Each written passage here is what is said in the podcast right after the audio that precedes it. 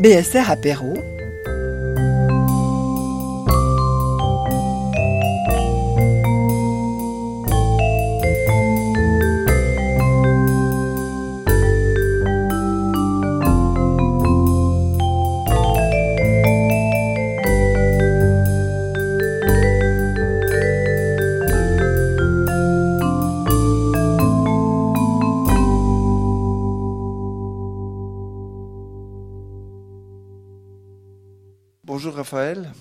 Bonjour Jacques. On se connaît depuis un peu trop longtemps pour qu'on se vous voit officiellement. Oui, je crois qu'on va se tutoyer. Parce qu'on va se tromper. Euh, mais ça ne veut pas dire qu'on fait un, qu'on est entre nous et qu'on vous exclut. Donc vous serez bienvenu pour intervenir. Quand vous le voulez, vous pouvez faire signe quand vous avez une question qui vous brûle, mais sans ça, au bout de 45 minutes, on vous passera la parole. J'aimerais juste remercier la bibliothèque sonore de m'avoir convié parmi vous. C'est, c'est un gros honneur et je vous remercie. Pour ce 16e titre, c'est juste. Oui, je crois. Oui, je n'ai pas compté. Ça dépend si on compte le, dictionnaire Malraux, Ah oui, le oui. Malraux dans lequel tu as collabo- auquel tu as J'ai collaboré. fait sept notices, Voilà. donc tout de même. Alors ça fait 17. Alors, c'est le 17e livre dans ce cas. Euh, Qu'une seule âme sur la terre, c'est un beau titre. Euh, je vais peut-être te présenter quand même très brièvement. Dire que tu as étudié langues orientales, c'est quelle langue orientale? J'ai fait un peu de sanskrit à l'université, puis, mais j'ai, j'ai fait la théologie, puis j'ai fait un peu de lettres. Voilà. Et puis tu es devenu journaliste. euh, tout peut arriver. oui. Oui, oui.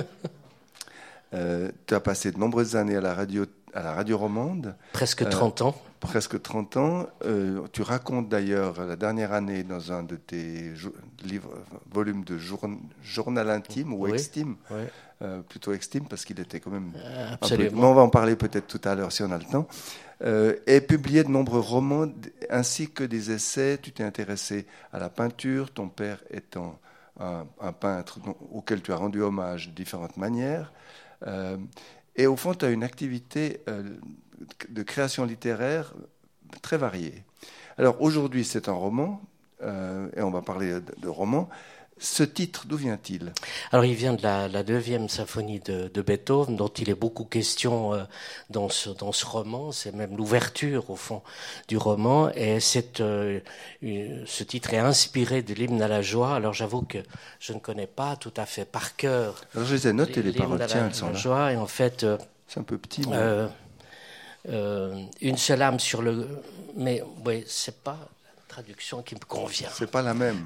Ah ben non, la Je- traduction. non, je vais, je vais, si vous permettez, euh, euh, vous lire le passage euh, qui vraiment, vraiment. euh, Mêlez vo- votre jubilation au nôtre. Oui, celui qui a pu mêle seulement. ouais, Pardon. qu'il mêle son allégresse à la nôtre, même celui qui n'a qu'une âme, qui lui appartient sur la terre entière, d'où qu'une seule âme sur la terre. Voilà comment j'ai fabriqué ce titre à partir de ce texte. Ah oui, c'est intéressant la différente traduction. Parce qu'ici, c'est oui, celui qui a pu seulement nommer sienne Ouais, une seule âme sur le Ah globe ouais, c'est pas terrestre. tout à fait la même chose. Alors pourquoi est-ce que tu as choisi ce, ce, ce thème et ce titre? Comment est-ce que c'est arrivé? Alors, euh, bon, dans, dans ce livre, il est, il est beaucoup question de musique. Euh, le personnage principal, Antonin Tcherniakovsky, est, est un polono-biélorusse violoniste. Euh, il va rencontrer aussi une femme qui s'appelle Alberte, qui est une violoniste amateur. Le narrateur, qui n'a pas de nom, euh, a aussi fait du violon dans son enfance. Donc, euh, qu'une seule âme, ben, ils sont unis par la musique, donc ils forment d'une certaine manière qu'une seule âme. Et puis, par ailleurs, comme vous le savez aussi, l'âme, c'est la pièce maîtresse du violon, donc cette pièce mobile qu'on qu'on met à l'intérieur de, de la boîte, de la caisse du violon, euh, sous le chevalet. Donc, euh, qui, c'est, autrement, le violon ne Qui fonctionnerait le pas. son. Oui, tout à fait. Donc, en fait, euh, euh, voilà, pourquoi âme? Alors, au fond, c'est un. Tu, tu parles de musique, mais il y a aussi beaucoup de de la- de la- contemporaine. Tout à Parce fait. que- alors, la, la structure, on, on va y revenir, mais peut-être que tu nous racontes quand même un tout petit peu la trajectoire générale, sans trop déflorer l'histoire, Oui. mais que tu que tu expliques un peu comment tu as tu as mené ton personnage ou tes personnages, Ouais. puisqu'il y a le narrateur sans nom, Mhm. et puis il y a le, le, le fameux violoniste Alors, le, personnage principal, euh, Antonin Tcherniakovsky, euh, est, est en fait était d'origine polonaise. En fait, quand il naît, il naît en Pologne et puis il va faire des études de violon à Vienne, ensuite à Paris et puis la guerre, la guerre de la deuxième guerre mondiale le, le, rattrape quand il est à Paris. Il va s'engager dans la division polonaise et il va, cette division va faire partie de l'armée d'Aï et c'est cette donc l'armée française. Voilà, de la, euh, voilà. Donc il y avait une division polonaise avec l'armée d'Aï, l'armée française. Et ces, ces, soldats vont se trouver euh, au fond coincés contre le Jura et vont euh, être internés en Suisse. Il y a eu beaucoup de Polonais, d'officiers, de soldats polonais internés en Suisse. Donc Antoni Tchernakowski va être interné. C'est à Aigné en l'occurrence. Et c'est là dans l'ancien hôtel, et c'est là qu'il va rencontrer Albert, une jeune institutrice euh, qui va lui enseigner le, le français avec d'autres. Ils vont euh, un peu mieux se connaître, faire du violon ensemble et plus s'y entendre, en quelque sorte. Et puis, euh, ce personnage, au fond, va réapparaître, réapparaître, dans le roman parce que le, le, le narrateur, il, il se souvient vaguement de, de ce personnage Alors, il faut que qui, tu nous qui est situes, réapparu. il faut que tu euh, situes chronologiquement oui. le, le narrateur. alors, tout à fait, le narrateur est quelqu'un de- d'un plus âgé que moi, disons. euh, mais simplement, quand il est enfant, euh, il y a un personnage bizarre qu'il appelle l'inconnu de son enfance, l'inconnu de mon enfance, dit-il, euh, qu'il croise comme ça, une sorte d'ombre. Et puis il va essayer de retrouver ce personnage, et pour ça, il va devoir se rendre à Rome, à Berlin en l'occurrence aussi, parce que euh, Grodno, euh, qui était en Pologne, est devenu euh, biélorusse, donc soviétique. Donc Antonin Tchernakowski s'est retrouvé un peu par les hasards de l'histoire dans l'armée soviétique et il est en poste à Berlin. C'est comme ça, par ailleurs, qu'il va pouvoir, euh, juste après la guerre, en 51, aller à Bayreuth pour la réouverture du festival. Et c'est le début du, roman. Et euh, lors de cette réouverture du festival de Bayreuth, après les années Winifred, c'est les années Wolfgang et Wieland Wagner, eh bien, la neuvième symphonie ouvre, ouvre le, le festival et elle est dirigée par Wilhelm Furtwängler, qui est un tout grand chef d'orchestre, comme vous savez, et un personnage à peu près incontestable dans l'histoire euh, de la musique. Alors peut-être tu peux nous donner un petit, un petit écho Oui. musical Oui. et littéraire de, ce, de ce- la manière dont tu abordes la musique. Je te tiens le micro. ce serait plus facile. Bayreuth, été 1951. C'est d'abord un murmure presque imperceptible. Quelques mesures en ré majeur jouées seulement par les contrebasses, bientôt rejointes par les violoncelles, quelques notes chuchotées, à peine une mélodie, à peine un chant timide, fragile, venu de très loin, du cœur même de l'obscurité, du profond de la nuit, de la souffrance et du malheur. Un immense pianissimo, sans commencement ni fin, à l'image de l'histoire du monde. Seule la scène du Festspielhaus était éclairée, occupée par la masse sombre de l'orchestre du festival et cette grande silhouette solennelle devant, aux gestes précis qu'on devinait plus qu'on ne voyait. Il pouvait imaginer sans peine, dont les journaux le lui avaient rendu familier, le visage allongé, tout d'une pièce, fiché sur le cou interminable dont il semblait seulement le prolongement, la couronne de cheveux gris, presque monacale, les bras en aile des chassiers. Comment l'homme qui dirigeait à cet instant la neuvième symphonie de Beethoven avait-il traversé toutes ces années? Qu'avait-il bien pu éprouver dans ce qui avait constitué pour lui une sorte d'exil intérieur? Il était resté en Allemagne, avait-il expliqué, pour que les musiciens demeurent des musiciens et que la musique demeure l'espérance des hommes? Et lui-même, durant ces mêmes années, n'avait-il pas vécu de cette seule et unique espérance, l'espérance de la musique, rejouer un jour du violon, poursuivre son métier de musicien? Mais n'était-ce pas déjà un miracle? Que d'être en vie Alors on voit que, la musique est tout de suite imbriquée dans l'histoire. Et ça, c'est un peu ta marque de fabrique de romancier.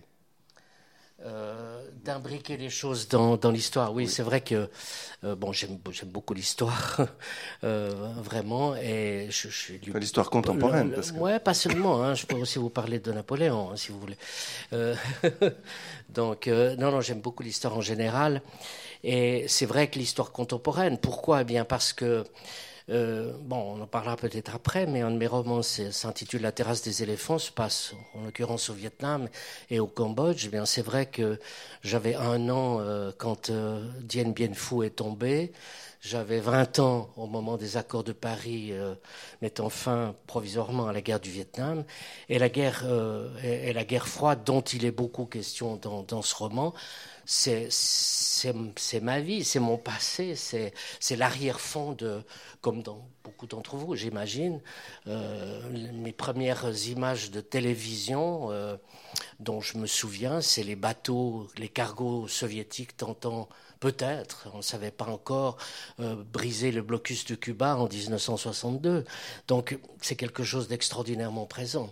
Donc pour moi, c'est un inconcevable de faire, euh, d'écrire un, roman, de la fiction, qui ne soit pas lié d'une certaine manière à l'histoire. Alors, cela dit, euh, y a, y a, c'est un roman, hein, c'est une fiction, donc euh, c'est un mensonge, mais qui dit la vérité, comme disait Louis Aragon. Donc, comment dire, mes personnages ou ce qui est vraiment de la fiction, c'est dans les trous de l'histoire.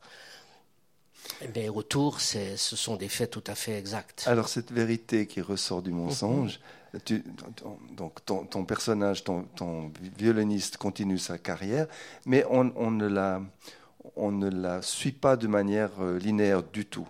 Donc tu as une construction que j'ai cru musicale au début, puisqu'il y a une ouverture et un finale. Puis au milieu, bah, il y a il y a, oh, ça, peut pas de ça peut quand même être considéré comme des mouvements. Euh, euh, les mouvements d'une symphonie. Euh, je pense quand même qu'il y a quelques crescendo et quelques pianissimi. Je dis, ils ne sont pas indiqués. Alors tout à fait. parce qu'en fond, bah tu as une structure qui est très précise.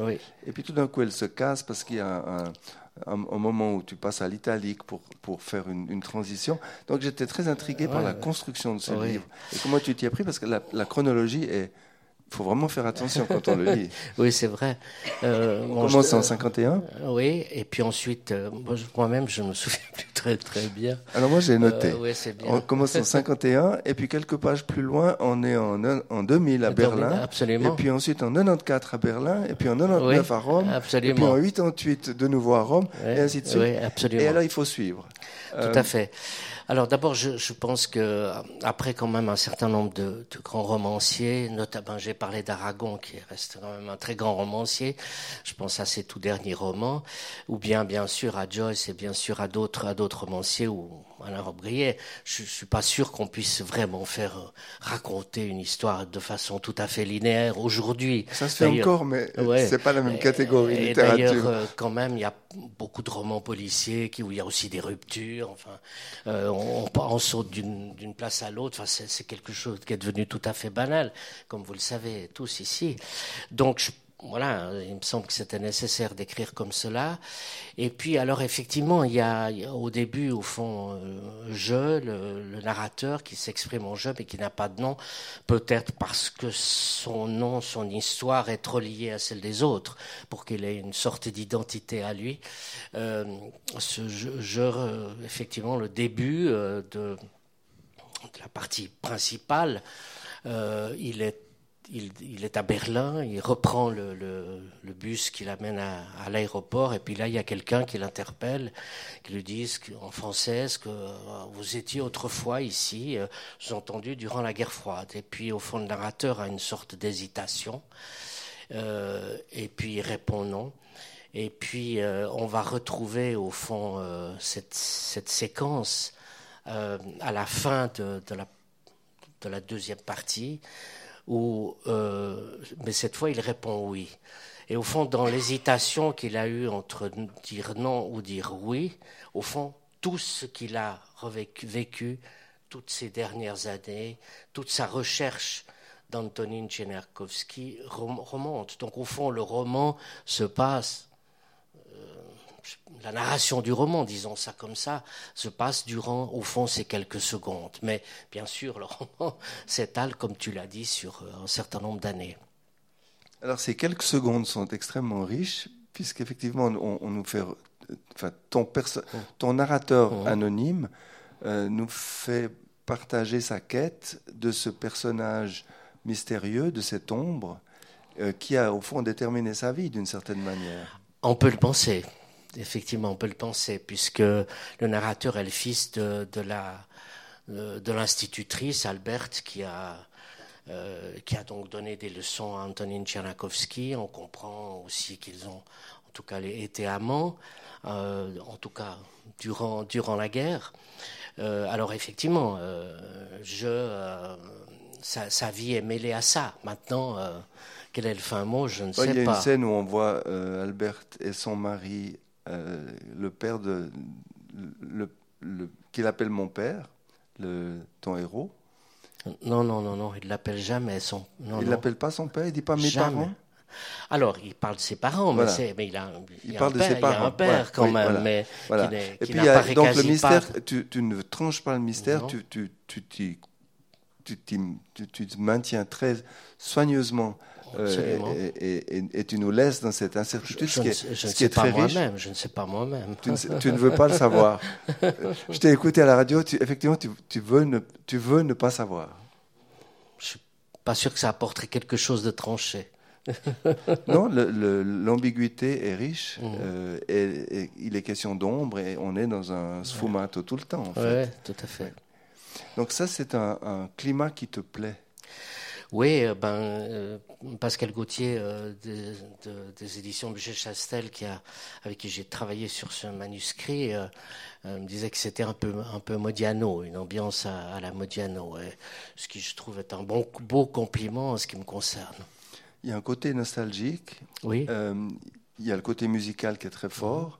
Oui. Il y a le, la, la, quête du passé qu'on traque dans des indices, et puis il y a des, tout d'un coup des bouffées de on va pas raconter trop, mais il y a des bouffées de souvenirs qui surgissent grâce à la sœur euh, d'Antonine. Euh, et, on voit le paysage s'éclaircir petit à petit au fond, ce paysage. Euh, bah, D'abord, il, comprend mieux ce qui s'est passé parce qu'à un moment donné, euh, il a été, il a pu quand il est adulte, euh, finir par euh, entrer en contact avec Anthony Tchernakovsky. Euh, c'est là qu'il apprend qu'il est à Berlin et puis il, ira le voir à Berlin, à Berlin-Est en l'occurrence, puisque c'est le Berlin de, la guerre froide avec le mur. et après sa rencontre avec Antonin Tchernakovsky, il va être victime d'une agression. Euh, il va être ramené à l'ouest, euh, il ne sait pas trop comment. Pas trop. Non, non, mais euh, il ne sait pas trop comment. Et au fond, ce souvenir de cette agression, effectivement, le hante. Il a des images comme ça qui, qui, remontent à la surface. Et c'est aussi pour comprendre ce qui s'est passé qu'il va mener cette quête. Alors, quelle est l'importance de la musique par rapport Parce que, au fond, quand, quand j'ai lu ce livre, j'étais très frappé au début par l'ambiance musicale, la, personnalité de Furtwängler, la, la, défense que tu en fais, puisqu'il a été attaqué à la fin de la guerre comme. Euh, comme Mais ça a euh, été vraiment. d'Hitler qu'il n'était pas. Non, qu'il n'était vraiment pas du tout. Voilà, et, donc il y a un côté réhabilitation, ou enfin, défense et illustration de ce personnage que tu admires. Et puis à la fin du roman, il y a une cérémonie qui a vraiment eu lieu, qui s'est passée à Montreux. Euh, oui, à Territé, effectivement. Euh, oui, parce que donc il faut peut-être préciser que euh, en 1944, euh, Furtwängler était proche des conjurés du, du, de, l'attentat de la Wolfschanze. Il était notamment ami avec Klaus von Stauffenberg. Et puis ses amis vont le prévenir que voilà la Gestapo le, recherche et il va passer en Autriche où il va encore enregistrer, paraît-il, un acte tout à fait sublime de la Valkyrie. Puis ensuite il va venir en Suisse où il achètera une maison et où euh, sa seconde épouse, Elisabeth Furtwängler, euh, a vécu jusqu'en 2015. Elle, est, décédée, elle était beaucoup plus jeune que Furtwängler et puis elle était très âgée quand euh, elle est décédée, donc en 2015. Et puis effectivement, il y a un buste de Furtwängler qui a été euh, inauguré euh, sur un petit chemin, euh, on, peut dire tout, en face de la clinique de la Prairie, pour situer, situer où, où, se trouve ce, ce, petit port. Et puis c'était la promenade que Furtwängler faisait. Il y, a, il y a un buste là. Donc c'est aussi un musicien qui est lié à la Suisse tout de même. Est-ce que tu as déposé un bouquet? Oui, absolument. Absolument, je l'ai fait. Euh, je l'ai fait euh, ben, lors, lors, de son, lors, de l'anniversaire de, de Furtwängler. Je me souviens plus si c'est la naissance ou la mort. Le 24 janvier, absolument. Tout à fait. Quand aussi euh, j'ai appris que mon roman euh, serait publié, paraîtrait, je me suis dit que je devais bien ça à M. Furtwängler. Mais tu l'as pas euh, déposé de la part de quelqu'un d'autre? Non. Comme dans le roman. non, absolument. Alors, au fond, ce roman t'a pris. Alors, je vais quand même peut-être juste répondre un tout petit peu plus précisément par rapport à la musique. Oui, la musique est quelque chose que j'aime beaucoup. Euh, bah, ma mère faisait du violon. J'ai aussi fait un peu de violon euh, quand j'étais enfant. Euh, je parle aussi beaucoup. Il y a tout un chapitre où il est question de Pierre Gerbe, le, fameux luthier de la rue de Bourg, qui, chez qui venaient tous les grands, enfin Arthur Grumio, etc. Ben, moi j'étais avec ma mère euh, dans, chez, Pierre Gerbe et je, conserve un, peu un souvenir comme ça, un peu, peu lointain, parce que j'étais vraiment petit. Euh, et voilà, donc la musique est quelque chose. Enfin, je sais pas, peut-être qu'au fond j'aurais voulu être violoniste plutôt qu'écrivain. Voilà, excusez-moi, excusez-moi de ce moment d'émotion, oui. Oui, je pense ah, peut-être. Tu aurais préféré? Peut-être, oui. C'est trop tard? Je crois, oui. Tu joues? Non. Ah. Non, non. Alors, il y a un, passage qui m'a beaucoup plu parce que euh, ça m'a rappelé les souvenirs, c'est que tu emmènes ton personnage enfant euh, aux Galeries du Commerce, ben oui. là où se trouve le conservatoire, Absolument. et à Pagoda. Oui, ah ben Alors, oui, je ne sais pas si ça vous parle, mais voilà. Oui, oui, voilà. un petit room de Pagoda. Un petit room de Pagoda, c'était quelque chose. Et puis le Paternoster. Euh, oui, oui, oui, oui, absolument. Donc tout ça revit. Et au fond, on sent chez toi une, une attention au décor du passé qui est, qui est très touchante. Qui, qui est, enfin, moi, j'ai trouvé que ça vibrait très bien. Euh, et d'une manière générale, tu, tu aimes placer dans, ton, dans tes romans euh, les endroits auxquels tu es attaché, ou que tu as visité, ou, Tout à fait. Où, tu es retourné. Je pense à la galerie euh, Colonna à, à, Rome, je pense à l'hôtel Adlon à, absolument. à, Berlin, où tu tiens à nous emmener et tu nous fais vraiment visiter. Absolument, oui. Euh, ça fait partie pour toi de la, de la trame du roman ou c'est quelque chose Je crois que c'est les deux. C'est-à-dire, à la fois, j'ai envie de raconter ça. J'ai envie de raconter l'hôtel Adlon. J'ai envie de raconter la Galleria Colonna, qui est vraiment du sublime à Rome. Euh, pas si connu que ça, parce qu'on peut chercher euh, pour, pour la trouver. Elle n'est pas ouverte aussi tous les, tous les jours. Alors, j'ai envie de raconter ça. Et puis aussi, il me semble, euh, j'espère, que, que oui, que ça fait partie de vraiment de, de l'intrigue d'une certaine manière. Alors c'est vrai que j'ai envie de raconter l'histoire du boulet qui est toujours sur une démarche dans les guerres de Colonna. Qui des, des, guerres napoléoniennes. Euh, non, non, non, enfin, enfin napoléoniennes. Napoléon III en l'occurrence. Ouais. Oui. Ouais.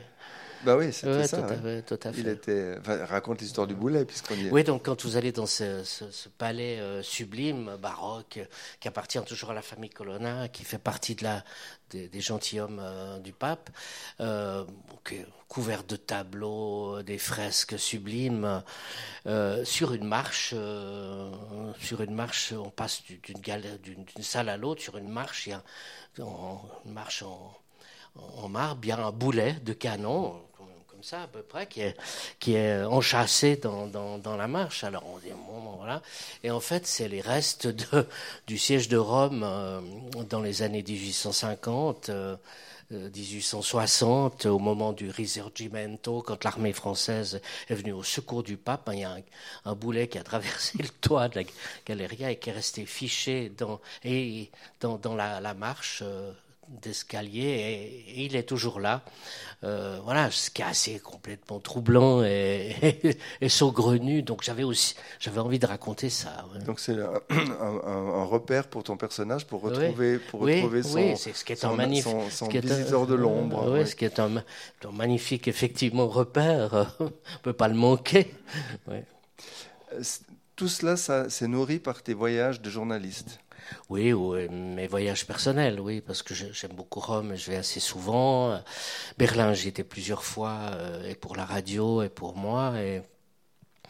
Et, voilà, c'est deux, lieux que j'aime beaucoup. Je préfère Rome à Berlin, mais tout à fait. J'attendais la suite. Je sais pas, euh, ouais. Parce qu'en en fait, tu as tellement de plaisir à évoquer ces lieux que je pensais que tu allais continuer. Ah. Ah. Non, c'est vrai on peut parler d'autre chose. Non, non, mais c'est vrai que effectivement, j'avais je, trouvé à, l'époque euh, Berlin, le Berlin de la guerre froide, il y avait quelque chose d'assez, d'assez extraordinaire, euh, euh, une atmosphère tout à fait particulière. Et puis Rome, eh bien, ben voilà, c'est Rome, c'est le Sud, c'est c'est Jules César, c'est le baroque, c'est c'est les papes, c'est voilà, c'est tellement magnifique. On y mange bien, on écoute aussi de la très belle musique. Euh, voilà, enfin donc, euh, et, j'aime beaucoup l'Italie. J'ai aussi fait de l'italien quand j'étais au gymnase avec François Mégros.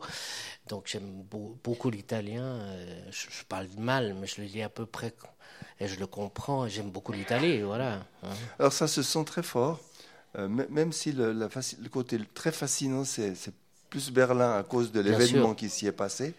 Mais le, côté, on sent que le plaisir, c'est et ton héros vit en Italie d'ailleurs à la fin. Oui. Euh, je me suis demandé, bon, toi tu vis plus, plus au sud de la oh, France, oui, tout à mais, fait. mais, enfin il y, y, a un côté un peu rêvé.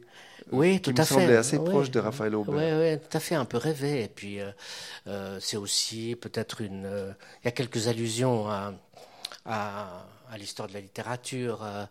c'est aussi un peu une allusion, là, ce, ce passage dont tu me parlais en, en italique, qui, qui, qui, au fond. Une transition. Est une transition, mais qui, au fond, qui, était, qui, qui, est, qui fait référence, au fond, au, temps de l'écriture du roman, on pourrait dire ça comme ça, eh bien voilà, c'est un peu une, une référence euh, à, à, Dormesson, euh, euh, à sa trilogie, Le bonheur à San Miniato, où il écrit toujours sur, le narrateur écrit sur, sur la terrasse. Voilà. Tiens, je vais te tenir le, Oui, volontiers. Aujourd'hui, Installé à cette terrasse de Rome où j'écris tandis que le soleil se couche derrière le Palatin, malgré les années qui ont passé et bien que je n'ai jamais revu Anna, je n'ai rien oublié de notre conversation à l'hôtel Adlon à Berlin, de ce dont elle m'a entretenu ce jour-là et qui me semble toujours aussi difficile à croire. La manière presque recambolesque, je ne vois décidément pas quel autre terme employé, avec laquelle elle m'avait soustrait aux griffes de la Stasi, la police politique est-allemande. Et tout autre que moi, puisque cela me concernait directement et que c'était de ma propre histoire qu'il s'agissait, ce qu'elle m'a raconté ce jour-là aurait pu sembler du pur roman. C'était pourtant la vérité. Et c'est alors seulement que j'ai réalisé combien ma vie avait été en danger. Donc là, on est dans le roman. Euh, on sent que le danger a passé. Enfin, c'était, c'était rocambolesque, c'était très bien. Euh, ce sont des choses rêvées que tu aurais voulu vivre? Non, je ne crois pas, tout de même. je ne crois pas, tout de même. Comme grand reporter, tu as eu des. Tu as passé par des, des, moments difficiles? Oui, ben, oui j'étais dans la bande de Gaza, ou bien. voilà, enfin, j'ai failli me faire. Euh, oui, j'ai manqué me faire euh, taper dessus par, par la police israélienne. Voilà, genre de choses. Alors, euh, j'aimerais qu'on passe à autre chose, puisqu'il est déjà leur tour. Euh, tu as écrit deux, c'est tout à fait inhabituel, je trouve, pour un romancier euh, roman, c'est de publier deux volumes de journal intime. Alors, ça, c'est un pan de ton œuvre qui est assez différent, enfin complètement différent de tout le reste. Lorsque tu as écrit le premier, c'était quelle année? Alors, c'était en 2008. Euh, lorsque j'écrivais euh, mon deuxième roman, La terrasse des éléphants. Ce qui se passe donc euh, se passe en, Asie Alors en, Suisse, dans le sud de la France et puis, et puis au Cambodge. Très inspiré par le Cambodge. Oui, tout à fait. Et là aussi, il y a quelques souvenirs d'enfance en ce qui me concerne, concerne ce roman. Et puis effectivement, euh, j'avais souvent, euh, j'ai lu quand même passablement de journaux, intimes, enfin journaux, euh, notamment Le Temps immobile de Claude Mauriac, que j'admire beaucoup, qui est vraiment un magnifique journal, évidemment nourri par toutes les rencontres que Claude Mauriac, fils de François, a, pu vivre. Et je me suis, j'avais essayé à plusieurs reprises d'écrire un, journal et puis j'y suis jamais arrivé. Puis un, jour, je me suis dit bon, maintenant, euh, euh, prends le. Donc le journal n'est pas une habitude pour Non, pas du tout. Et j'ai décidé de, en 2008, comme je commençais, j'allais commencer aussi ce, ce roman, La terrasse des éléphants, d'écrire, de tenir un journal. Mais euh, je m'étais fait aussi le, le serment que je l'écrirais que durant une année. Donc j'ai complètement euh, cessé d'écrire, de, tenir un journal. Et puis j'ai repris euh, au fond euh, cette habitude pendant une année de nouveau en 2013, donc cinq ans après. Et,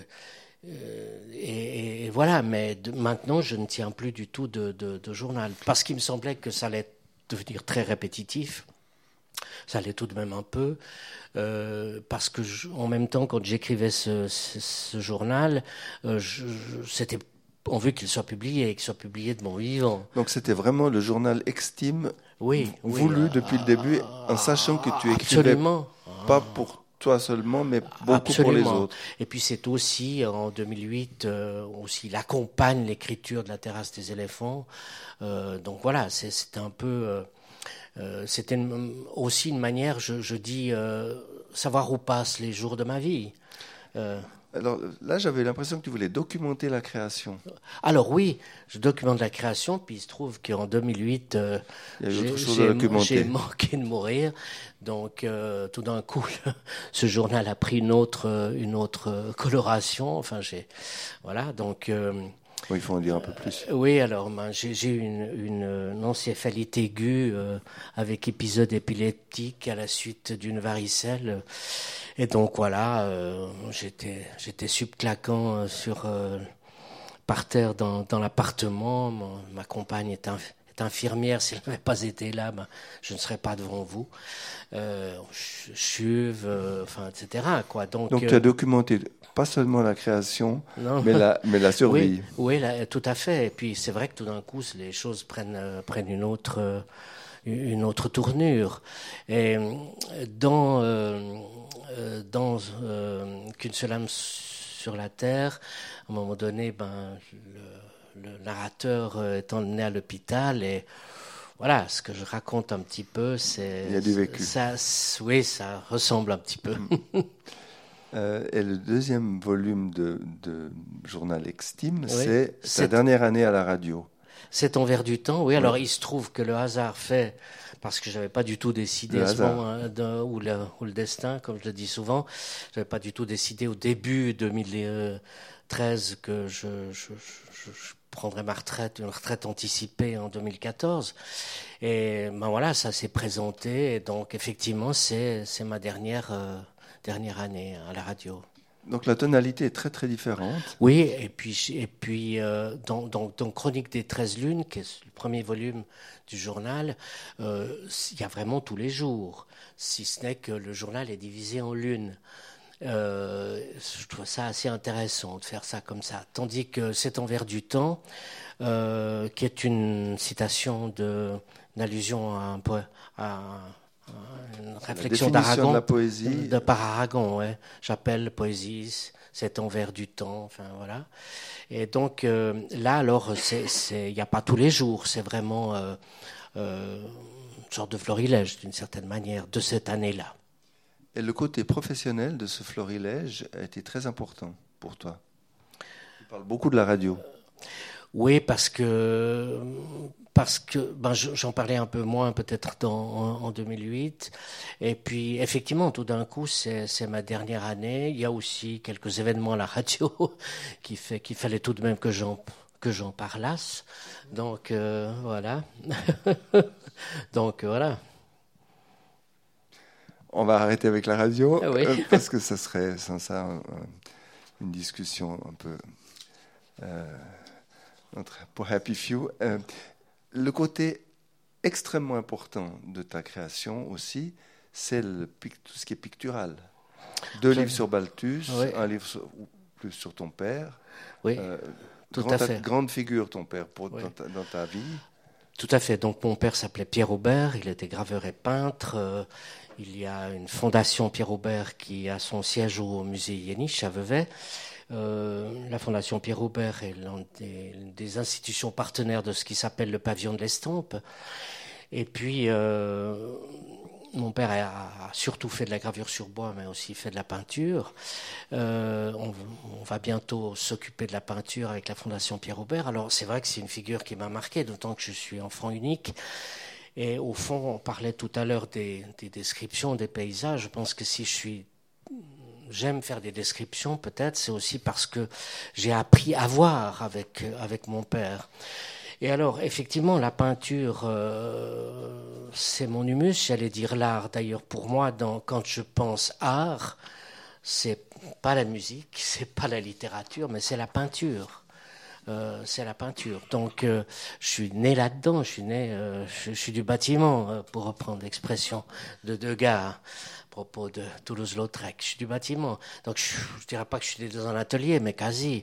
Et j'ai une grande nostalgie aussi des ateliers. Euh, euh, et puis, euh, oui, aussi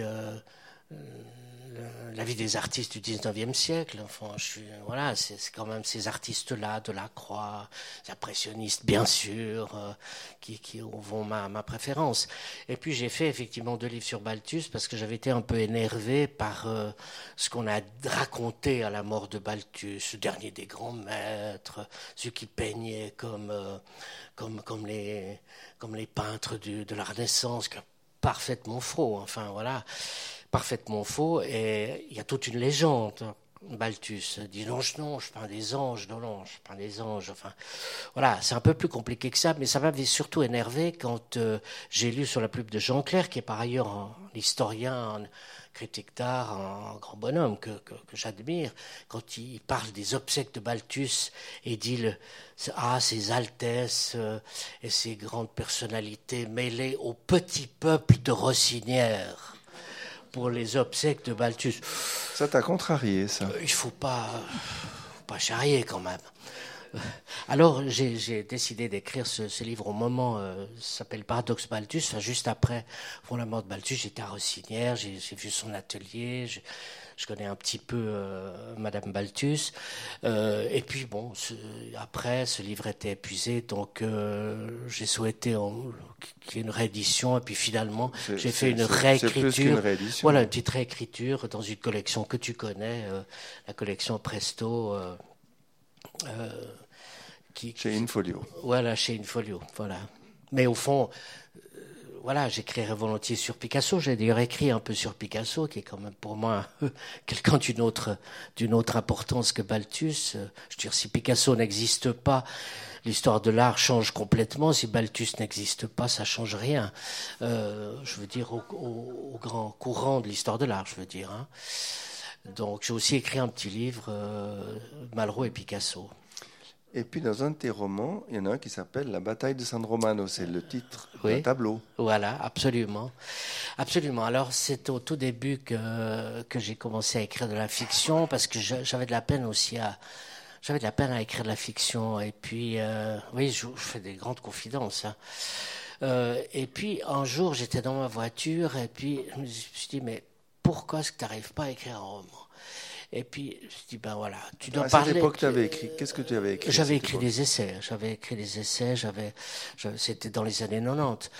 Et puis, enfin, au tout début des années 90, euh, à la fin des années 80 même. Et puis, euh, je me suis dit, ben non, tu dois écrire, euh, tu dois parler de ce que tu connais, qu'est-ce que, et de ce que tu aimes. Tu aimes quoi? Tu aimes la peinture. Tu, tu, tu connais, ben, tu es journaliste, tu sais comment, euh, tu sais comment ça fonctionne un journaliste. Tu aimes le Proche-Orient, j'ai beaucoup été pour la radio. Euh, donc voilà. Donc et j'ai mis bout à bout tout ça et ça aboutit à la bataille de San Romano. Et ce tableau, je l'aime ah, beaucoup. C'est né d'une volonté d'écrire un jour de la fiction. Il oui, faut, oui, faut que oui, j'écrive. Oui, oui, bah, parce que c'était, je voulais vraiment euh, écrire de la fiction. Donc, euh, j'aime beaucoup les romans, je relis. Enfin voilà. Et puis c'est peut-être, c'est bien d'écrire des essais, mais enfin, roman, c'est peut-être mieux et autre chose. Ah, ça c'est intéressant. Tu, penses que c'est mieux les romans? Les romans, c'est des, symphonies. Euh, les, essais, c'est peut-être des quatuors ou des. c'est pas mal. La musique, la musique de chambre, c'est pas mal quand même, mais, bon, c'est une autre histoire. Alors maintenant, tu lis beaucoup de romans puisque tu travailles pour l'État de Vaud. Alors oui, je fais partie de la commission cantonale des activités culturelles, encore pour quelques mois, puisque ces mandats, ils dépendent aussi de la législature et puis de l'âge aussi. Euh, je suis à la commission cantonale des activités culturelles au titre de la littérature. Donc, effectivement, nous lisons, euh, dans cette sous-commission, nous lisons des, manuscrits qui sont soumis par les, par les éditeurs et que nous euh, subventionnons. Donc, on vous soumet les, les, manuscrits et puis vous donnez un avis. C'est oui ou non pour, pour, la subvention. Voilà, tout à fait. C'est difficile ça. Alors il faut faire abstraction de ses propres goûts. Euh, bon, moi, je suis pas du tout un fan de science-fiction, mais enfin j'en ai lu un certain nombre pour, euh, pour la, la, commission et euh, auquel nous avons donné de l'argent. Alors quand on te donne un, un manuscrit de science-fiction, tu le juges selon quels critères? Pour dire oui ou non, il va paraître ou non, avec l'aide de, tout de, même l'imaginaire, si c'est si c'est un imaginaire qui qui est cohérent, je pense. Euh, euh, l'écriture, quand même. Je veux dire, on donne, on donne, on récompense la littérature, pas, pas donc euh, l'écriture. Et puis, oui, l'originalité, si, si on sent qu'il y a une œuvre qui est en train de se construire, qui se construit ou qui est, ou qu'on est au début d'une œuvre, euh, voilà, c'est ce qui nous, euh, nous permet de déterminer euh, si on donne ou pas. Bon, cela dit, c'est des manuscrits qui ont passé, qui, sont envoyés par les éditeurs, pas du tout par les écrivains. Donc il y a déjà tout de même un, regard professionnel, enfin on l'espère, sur, sur les manuscrits en question. Et donc, la plupart du temps, nous donnons. Donc savoir si les éditeurs ont un regard professionnel ou pas, c'est une autre histoire, c'est un autre sujet. Mais là, donc là, c'est pas euh, votre, votre décision n'est pas euh, une décision de vie ou de mort. Le livre va être publié de toute manière, mais avec ou sans aide. Voilà, la plupart du temps, oui. Euh, par ailleurs, il y a aussi des aides que, que, nous donnons qui sont des aides annualisées. Donc, c'est une somme globale pour, pour une année. L'éditeur ne voilà, lui soumet est, libre plus, de, de, voilà, il soumet plus les, les, les manuscrits. Voilà. Tu as fait partie de jury aussi euh, j'ai fait partie du jury du prix Schiller, oui, quand il existait, tout à fait, du, jury francophone, oui. C'est le, même genre d'expérience C'est curieux pour un écrivain de devoir juger ses pairs, en se disant j'ai une responsabilité, en même temps il y a des gens qu'on connaît, d'autres qu'on ne connaît pas. Oui, bon, la plupart des prix, des prix littéraires, c'est quand même des écrivains, hein, la plupart du temps. Mais, c'est rare qu'on rencontre quelqu'un qui en fait partie. Donc. Oui. Euh, Bon, ça remonte à déjà loin, le prix Schiller, en ce qui me concerne. Euh, là aussi, mais c'est un peu les mêmes, j'ai envie de dire, c'est un petit peu les mêmes critères. C'est-à-dire, est-ce que c'est le moment de donner un prix euh, ou est-ce que c'est est -ce c'est trop tôt ou, ou, ouais, ou ce serait même trop tard? Je veux dire, 80 ans, est-ce que ça a un sens euh, À part si c'est si c'est Philippe Jacotet, tu donnais le Grand Prix Schiller, oui, bien sûr. Euh, mais ça n'a pas forcément de sens. Tandis que si c'est un, un, jeune écrivain, une jeune écrivaine, euh, ça peut être important à un moment dans sa carrière. Comme tremplin. Euh, voilà, comme tremplin ou comme confirmation. Euh, c'est tellement fragile l'écriture. On a tellement besoin d'être rassuré quand on, quand on est artiste, disons les choses comme ça, au sens large du terme. Donc ça peut être très important à, un moment donné de donner un prix. Donc tout ça, ça entre en ligne de compte. Hmm. Tu as dit on a, on a besoin d'être rassuré. Oui. Toi, tu as besoin d'être rassuré encore aujourd'hui? Ah oui, bien sûr. Aimer Oui, je crois, comme tout le monde. Non, non, mais comme écrivain. Euh, oui, oui. C'est un des moteurs de ton écriture. Alors, ayant bien connu le, métier de peintre par mon père, je peux mesurer toute la différence. On rejoue tout avec un nouveau livre. On rejoue tout. Un peintre, il a, invité par une galerie, il met 20 tableaux qu'il a déjà exposés, il en met 20 autres qu'il vient de faire, et puis voilà, donc il ne rejoue pas tout. Un graveur comme mon père, les gravures, c'est des estampes, des xylographies, c'est plusieurs épreuves. Donc en fait, euh, mon père exposait assez régulièrement. les mêmes choses, ou en tout cas des mêmes choses. En écrivain, non, c'est toujours, on rejoue tout.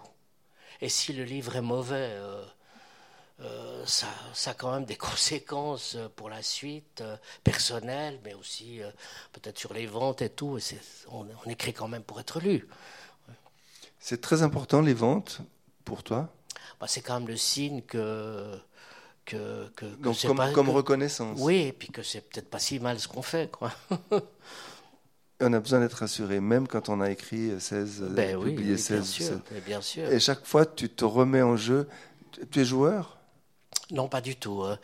Non, pas du. Alors que les, là, je parle bien sûr surtout du, des, des, des, romans. D'ailleurs, c'est pour ça que j'ai mis autant de temps pour les écrire, qu'il y a autant d'années qui, qui, sont écoulées entre chacun d'eux. Euh, les essais, c'est autre chose. C'est différent. C'est un tout autre exercice, je trouve le roman te met en jeu fondamentalement. Bien sûr, parce que c'est, c'est, beaucoup de moi euh, dont je parle, même si, si c'est avec des multiples masques. Et sans jamais donner le, prénom du narrateur, sans qu'on sache qui est cette ombre. Oui. Mesdames et messieurs, vous désirez intervenir, parce que je vois que l'heure a tourné. Euh, est-ce qu'il y a des interventions, des questions, des commentaires? Quelqu'un a-t-il déjà lu ce livre? Est-ce que vous avez lu d'autres livres de Raphaël Aubert? Alors vous avez encore beaucoup de découvertes à faire. On a beaucoup entendu à la radio. C'est vrai. Ah, ça c'est autre chose, parce que ton métier de journaliste, c'était tout à fait à part par rapport à ce que tu écris aujourd'hui. Mais on a vraiment envie d'en écouter. Voilà, Pierrette Conjon. J'en ai jamais lu, hein, mais euh, ça me donne vraiment envie d'en lire. En plus, vous avez parlé de, de, de, pagoda. Et, je peux vous dire, moi qui suis née à Lausanne, qui habitais à la rue Aldimo, et une amie de ma maman m'emmenait quand j'étais toute petite, et on allait à Pagoda et on écoutait le violoniste. Et je me rappellerai toujours, il mettait son violon sur l'épaule avec un petit tissu comme ça et il jouait. Et ça, c'était. Vous parlez du, du, monsieur qui jouait euh, euh, devant, devant ce qui était Bonnard. Euh. Oui, il jouait aussi à l'innovation. Oui, voilà. À, un moment donné, il y avait un, restaurant où on allait prendre le thé. Et ça, c'était avant que j'ai 10 ans. Mais je, je c'est avant que j'ai 7 ans, parce qu'après, on habitait ailleurs. Mais je, je, me rappelle toujours, et c'est tellement merveilleux pour moi. Je vous promets que j'ai une envie folle d'écouter vos livres.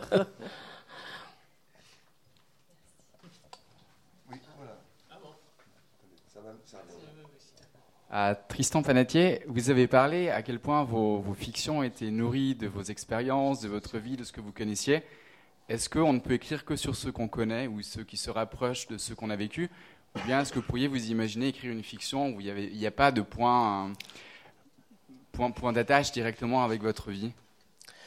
Alors, il y a des, romanciers qui écrivent des, fictions qui sont sans rapport avec leur vie.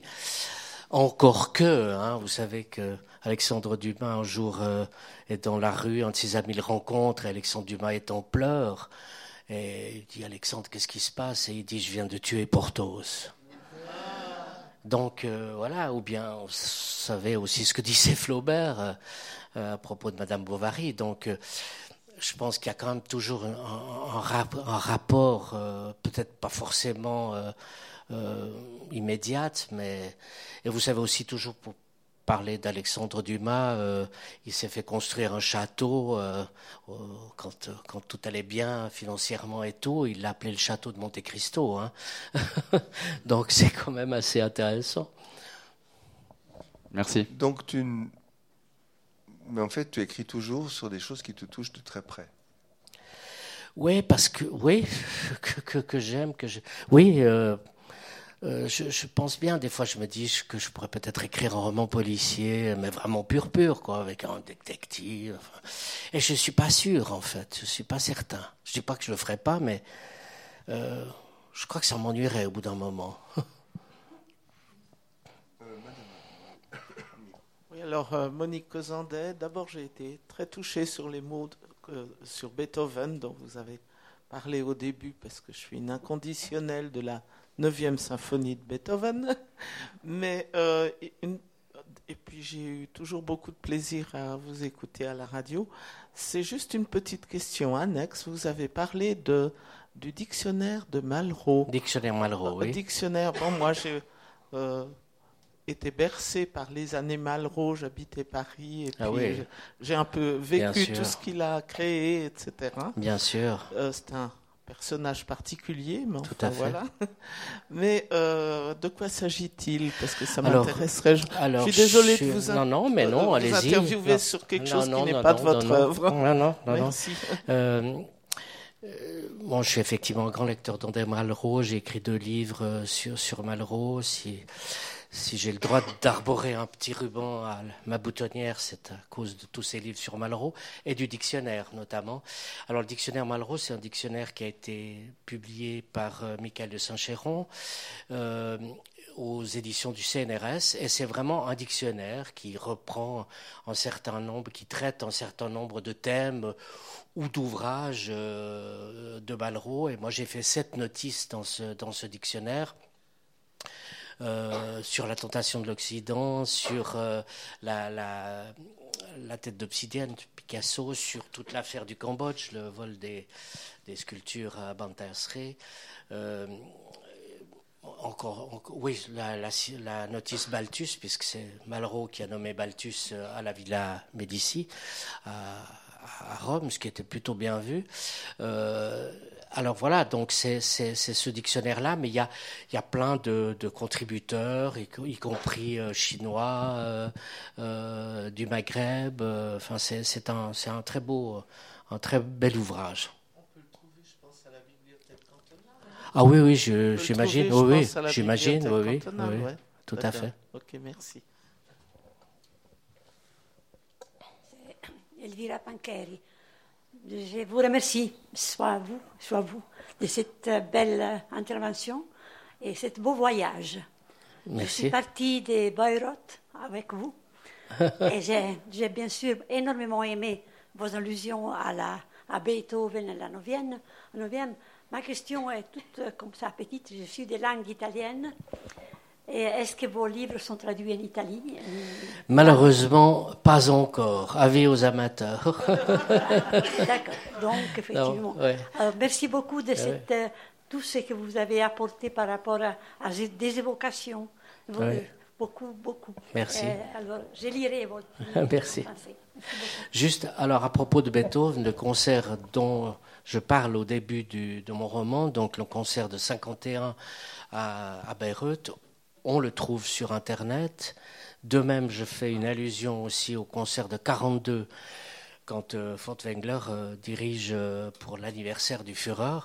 Et on trouve, on trouve un, euh, le, final sur Internet qui a été filmé, et là on voit clairement que Furtwängler ne salue pas, Furtwängler n'a jamais fait le salut nazi, il saluait. À la fin des concerts, il s'arrangeait toujours pour serrer les mains des premiers violons, deuxième violon, tous les pupitres faisaient le tour comme ça, et puis ça énervait, paraît-il, prodigieusement euh, Goebbels, mais enfin c'était quand même Furtwängler. Donc, alors c'est très intéressant parce que ce dernier mouvement du final euh, de, de 42, c'est le jugement. Enfin, c'est le jugement. Enfin, il dit voilà, c'est ça qui va vous arriver, messieurs dames.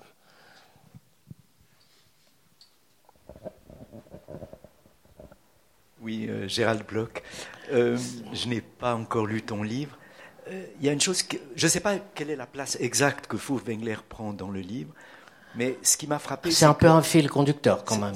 Enfin, il est là, il est présent, disons. D'accord. Parce qu'il y a de nombreuses années, j'avais vu une pièce de théâtre à Paris qui s'appelle À tort et à raison, sur Furtwängler. D'accord, je ne connais pas. Et c'est une très belle pièce anglaise qui, au fond, fait un peu le jugement de, de Furtwängler. Mais je pense que depuis lors, les historiens ont creusé et qu'on est beaucoup moins dur qu'on l'était à l'époque, puisque effectivement, il était soupçonné de, au fond, de collaborer d'une certaine manière. Mais ce qui m'a quand même frappé, c'est qu'en lisant la présentation de cette conférence, dans le petit texte en soi, il est vraiment présenté quasiment comme un héros. Est-ce que c'est pas excessif Non, je crois. Est-ce qu'on n'a pas passé d'un Non, non, je ne crois pas. Alors, je peux dire deux ou trois choses à ce propos. Donc, d'abord, euh, Furtwängler n'a jamais appartenu au parti nazi, contrairement à Karajan qui a adhéré deux fois. Parce que la, première, euh, la deuxième fois, il ne se souvenait pas qu'il avait adhéré la première fois. Furtwängler n'a jamais dirigé durant l'occupation hors de l'Allemagne, contrairement à Karajan qui a dirigé à Paris, par exemple. Euh, il s'est beaucoup occupé quand même de ses amis musiciens juifs, notamment Indemit. Donc il était proche, comme je l'ai dit, des, conjurés de, de, de de l'attentat de 44. Il était ami de Klaus von Stauffenberg et euh, il a fait, il, avait été placé dans cette liste qui s'appelait Gott List. Euh, C'était la liste au fond des, artistes du Reich visités par, par les dieux, disons ça comme ça. Il, était sur cette liste avec Karajan et après l'attentat de, de, la tanière du loup, il a été retiré de cette liste et euh, c'est là qu'il a manqué d'être arrêté, qu'il est venu en Suisse. Ensuite, effectivement, il y a eu, euh, un procès en dénazification. Ses amis juifs ont témoigné pour lui. Et euh, donc voilà, il a été absolument blanchi d'une quelconque collaboration. Et il y a surtout eu une chose qui a fait énormément pour euh, faire taire définitivement euh, ces accusations, c'est un célèbre concert où il a dirigé le concerto pour violon et orchestre de Beethoven avec comme soliste Yehudi Menuhin. Et à la fin du concert, ils ont salué tous les deux en se tenant par la main. Et ça, ça a été définitif pour, euh, pour mettre fin à tout ce qu'on a raconté sur Furtwängler.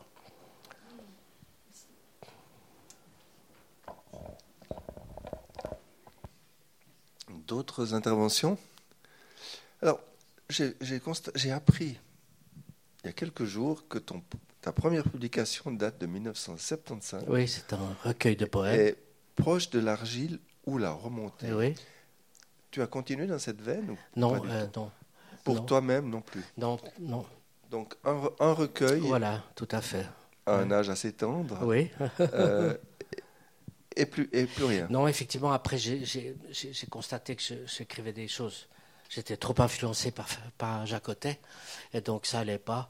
Donc, euh, et, puis, et puis voilà, les, les, événements ont fait que. Euh, euh, bah, il y a eu l'affaire Rouchti, j'étais à la radio et, et j'ai donc écrit ce livre sur, sur Rouchti. Là, tu as commencé, à, à, devenir essayiste. Voilà, et puis donc c'est c'est l'histoire. Enfin, et il me semblait, j'avais beaucoup, m'étais beaucoup occupé de l'affaire Rouchety, l'affaire des versets sataniques euh, euh, en 89 et, 90. Et puis c'est là que je me suis dit, euh, on m'en a pas tout compris, il faut, faut écrire un livre. Donc j'ai écrit un livre qui a eu évidemment énormément de succès. C'était le premier livre en français sur Salman Rushdie. Puis ensuite j'en ai écrit un sur l'Est, La tentation de l'Est sur le, la montée des nationalistes euh, à l'Est, bon, à certains égards, on peut se dire que ça reste assez d'actualité. Oh, enfin, voilà, etc., etc. Monitoire, peut-être, oui. oui. Et après, tu t'es branché davantage sur Malraux qui est vraiment le grand homme. Pour alors, j'étais branché depuis le début, puisque. Je veux dire, tu as commencé à publier. Oui, euh, ben, mon, mon deuxième livre, euh, c'est un essai sur, sur Malraux, l'absolu, la métamorphose. C'est en fait mon mémoire de licence que j'ai réécrit et qui est paru euh, chez, chez Labor et Fides. Et puis ensuite, j'en ai refait encore une version parue sous un autre titre en 2001. Absolument. Quelle est, pourquoi cette fascination pour Malraux? C'est un immense écrivain. Moi, quand j'ai lu euh, le premier livre que j'ai lu d'André Malraux, c'est Les Conquérants. J'avais une professeure de français magnifique, euh, certains peut-être la connaissent ici, euh, Monique Bondolfi-Masraf, euh, qui s'occupe de, cette euh, association en faveur de l'Arménie. Et elle prêtait ses livres de poche à ceux qui aimaient lire. Dans... Et puis elle m'a prêté plusieurs livres, et puis tout d'un coup les conquérants. Alors je me souviens que j'ai rien compris, mais j'ai trouvé ça extraordinaire. J'étais fasciné. Tu avais quel âge? J'avais 14 ans, quelque chose comme ça. Puis je me souviens d'avoir acheté alors le deuxième livre, La Voix royale à la Migros de Valorbe parce que j'étais, je faisais le, collège à Valorbe et puis à cette époque il y avait un tout petit rayon de livres dans une Migros comme Valorbe, hein, d'une autre époque. Hein.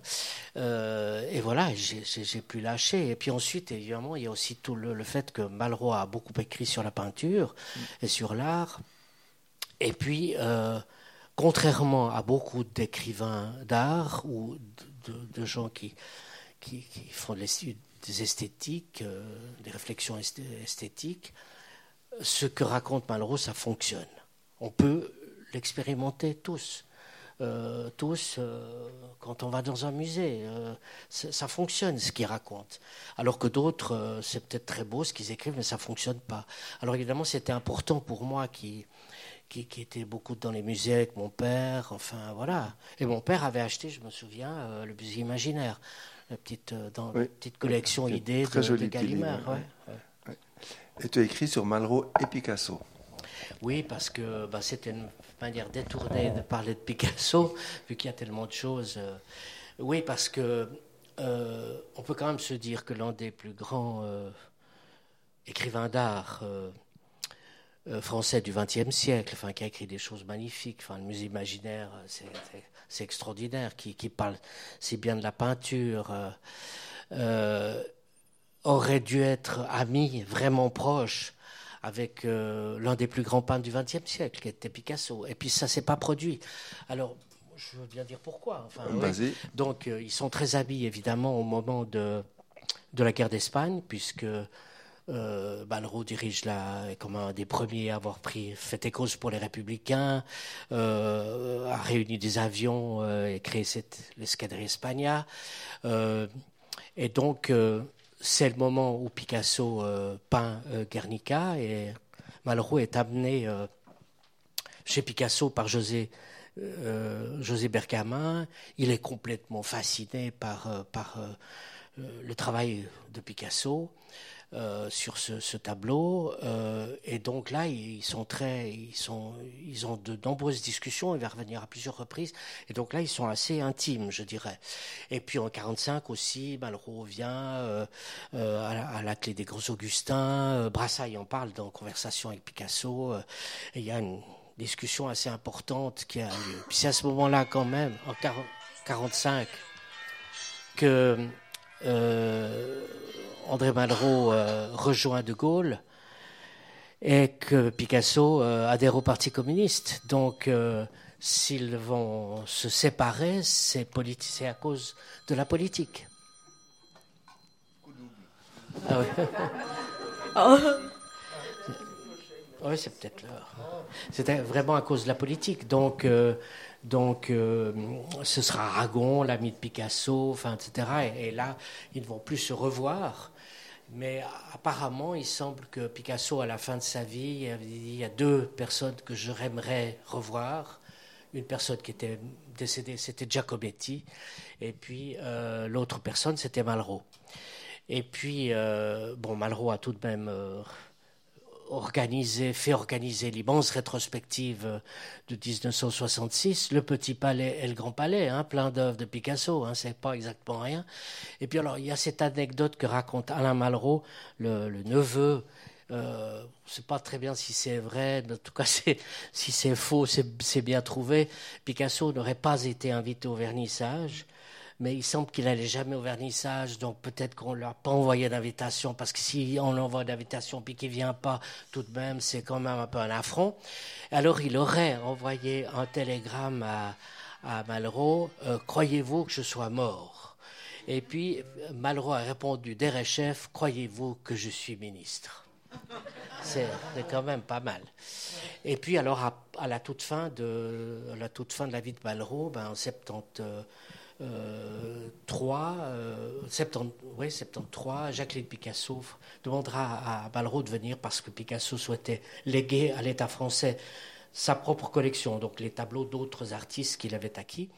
Et puis, elle ne savait pas très bien comment faire. Et puis là, il va, il va euh, à Notre-Dame de Vie. Il est complètement subjugué par ce qu'il va voir. Il y a aussi l'exposition de, du, d'Avignon, il est absolument suggéré, et il va écrire un livre qui sera La tête d'obsidienne, qui est au fond le premier livre qui paraît après la mort de Picasso. Voilà. Magnifique. Merci beaucoup. Encore une question. Oui. C'est Rebecca Chong. Euh, vous avez écrit les essais. Euh, avec quelle maison d'édition euh, vous avez collaboré Comment s'est passé Est-ce que vous pouvez donner quelques conseils à les autres essayistes? Ah. Bon, c'est un travail très différent d'un roman. Hein. Vous écrivez un roman, vous avez un manuscrit, puis vous l'envoyez à un éditeur. Concernant euh, mes essais, euh, ça s'est passé très différemment. On peut très bien contacter un éditeur, on a un projet, on a une idée de roman, et puis lui envoyer la table des matières. Et puis lui dire, euh, voilà, j'aimerais faire un essai, ça correspond à, à, ce que vous publiez, donc là c'est très important de, de, de, s'adresser à un éditeur qui va publier qui publie, disons, des livres un peu semblables à, à ce que vous feriez, en tout cas, ou ce que vous feriez pourrait entrer dans une collection de cet éditeur. Et sur cette base-là, peut-être que l'éditeur, en tout cas c'est ce qui s'est passé pour moi, dit oui, ça m'intéresse, envoyez-moi un, chapitre. Euh, c'était lequel là? Alors c'était le cas pour euh, pour l'affaire Roujdi, et puis euh, aussi pour le paradoxe Balthus. Rochdy, c'était édition du Cerf. Oui, aux éditions Donc du en côté, en principe spirituel ou religieux. Alors il y avait une collection qui, correspondait tout à fait. Et puis bon, ben voilà, Rushdie tout de même, euh, euh, on est quand même en plein dans, le religieux. Avec, euh, donc, ce que je souhaitais faire, comptais faire, me semblait entrer dans cette petite collection. Et j'ai envoyé... J'ai renvoyé la table des tiers, on m'a demandé un chapitre, on m'a dit oui, continuez, ce qui ne veut pas encore dire que le, l'essai est accepté euh, le manuscrit final est accepté par l'éditeur. Mais tout de même, disons, vous partez pas dans le bleu. Et ça s'est passé comme ça pour, euh, pour euh, et pour Paradox Baltus. voilà, donc je vous conseillerais de faire comme ça. C'est le dernier moment pour une question, avant que nous passions à l'apéritif en remerciant Raphaël Aubert qui va vous dédicacer son livre. Merci beaucoup, tu nous as emmenés à, plein d'endroits. Oui. Et personnellement, j'étais ravi. Merci beaucoup. Merci à toi, Jacques.